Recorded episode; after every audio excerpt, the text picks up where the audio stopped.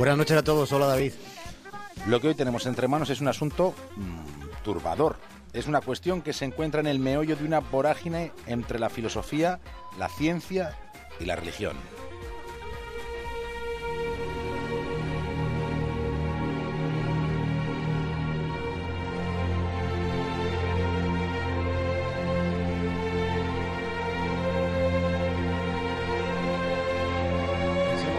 Que se comenta poco, casi una cuarta parte del universo es materia oscura. Lo es un 23% del abismo intergaláctico. Pero ¿qué demonios es esto de la materia oscura? Bien, lo primero que debemos tener en cuenta, que debemos tener presente, es que estamos ante una entidad invisible. Es invisible, pero sus efectos gravitacionales están ahí. Sus efectos influyen de un modo determinante en las estrellas y en las galaxias. Pero el halo de misterio de la materia oscura no reside únicamente en que no podamos verla. Resulta que tampoco sabemos de qué está hecha, cuando, insisto, se trata de aproximadamente un 23% del universo. En realidad lo que sabemos, lo que tenemos controlado, lo que comprendemos perfectamente cómo funciona, solo representa el 4% de todo lo que está ahí fuera, más allá del planeta Tierra, solo el 4%. La pregunta más inmediata entonces es ¿por qué a estas alturas seguimos sabiendo tan poco? Esa, David, es una, es una gran cuestión. Incluso podríamos decir que esa pregunta es una deriva del gran misterio. Somos capaces de ver lo que hay en una galaxia llamada Próxima Centauri, en un sitio al que tardaríamos 75.000 años en llegar. 75.000 años. Somos capaces de vislumbrar lo que hay allí, pero seguimos siendo incapaces. Somos incapaces de saber lo que se esconde en la mayor parte del universo que nos rodea porque resulta que, luego está el 73% restante, que es algo llamado energía oscura. La energía oscura es un componente todavía más extraño que la materia oscura. Es algo que está distribuido difusamente en el espacio. Aquellos a los que les interese lo desconocido, lo, lo extraño, los rompecabezas, a todos ellos debemos decirles que no hay mayor enigma que este. No hay nada más grande.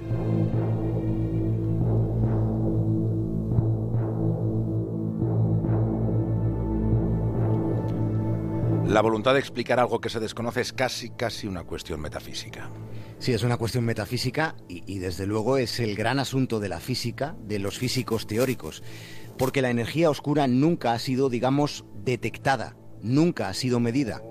Simplificando, podríamos decir que se trata de una entidad, y este concepto, como, como, entidad desconocida, bueno, ya resulta en sí mismo bastante inquietante.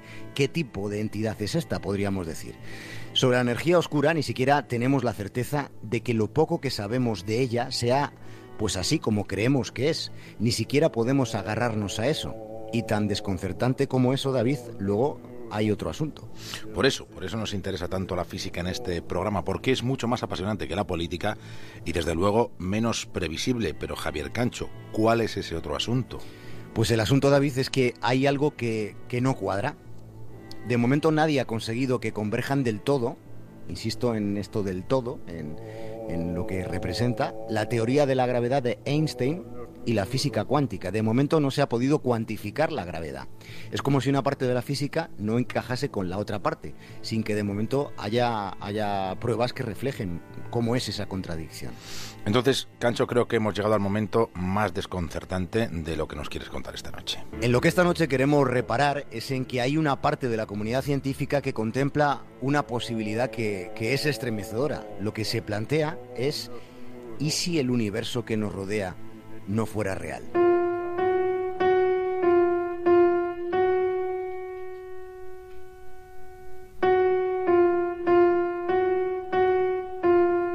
A comienzos del siglo XXI, un filósofo británico de la Universidad de Oxford publicaba un trabajo en el que se exponía una teoría turbadora. Planteaba la posibilidad de que el universo en el que vivimos, este, podría no ser más que una simulación informática quiero insistir en un aspecto, bueno, que me parece elemental, pero en el que quiero insistir. Estas no son cábalas de programas con prospección esotérica.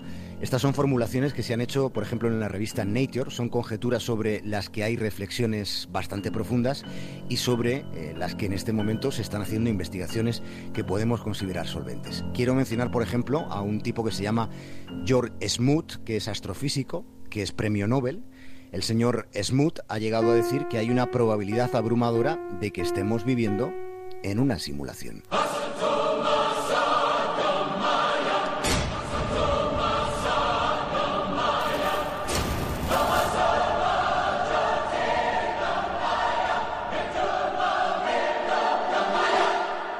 De hecho, este premio Nobel no descarta que se consiga probar algún día que estamos en una especie de inmenso holograma.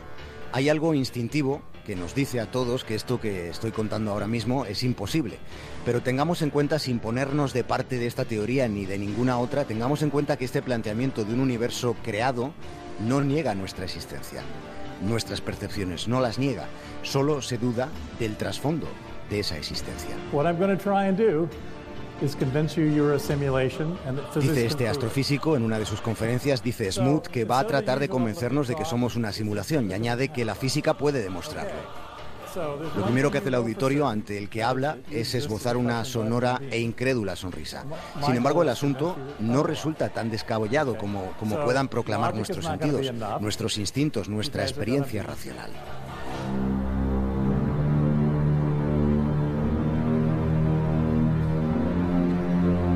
Una de las formas, por tanto, de averiguar si estamos viviendo o no en un universo simulado sería buscar taras, encontrar anomalías en el sistema. Sí, Donald Trump podría llegar a aparecernos una anomalía en el sistema, pero los físicos buscan otro tipo de, de imperfecciones, digamos. Por ejemplo, las inconsistencias que la física cuántica parece reflejar sobre las leyes de la física convencional. Hay científicos que muestran su extrañeza porque todo parece haber sido diseñado en apariencia para que encaje esa verosimilitud aparente despierta suspicacias. Es precisamente la mecánica cuántica la que detecta parámetros extraños. Por ejemplo, tanto la materia como la energía parecen granulares. Lo parecen tal y como ocurre con la pixelación de una pantalla cuando la ves muy cerca, cuando tienes la nariz justo delante de la pantalla y los ojos ahí mismo. Al mismo tiempo, el universo parece funcionar a través de líneas matemáticas, todo es matemáticas, como si fuera un programa de computación.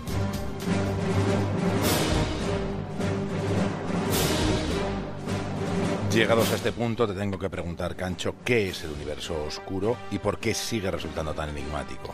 Pues ahí, David, está el meollo, ahí está el origen del todo que tanto eh, les gusta decir a los físicos. El reconocido físico John Wheeler dice algo muy interesante, explica que todo lo que pasa es de algún modo, es una, es una forma de computación, dice. Hay otro cráneo privilegiado, es un tipo llamado Seth Joyd, que es un investigador del Tecnológico de Massachusetts. Este señor cuenta que si uno mira las entrañas del universo, la estructura de la materia en su escala más pequeña, entonces nos damos cuenta de que no son más que dígitos binarios, dígitos moviéndose a toda velocidad. Solo un detalle más. En el año 2013, la revista Nature, que antes he mencionado, Nature publicaba un trabajo de físicos japoneses que habían encontrado pruebas que respaldan una posibilidad de momento indemostrable en su conjunto. Y ahí está el problema.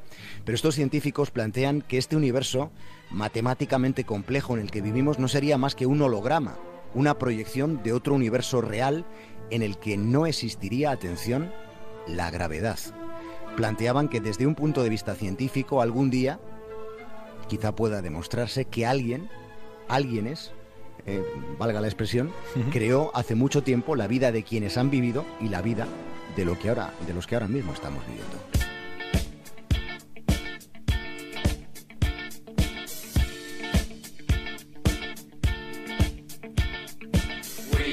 Resulta desconcertante, casi incomprensible, pero muy interesante. Si alguien tiene interés, en Google todo aparece. Que investigue.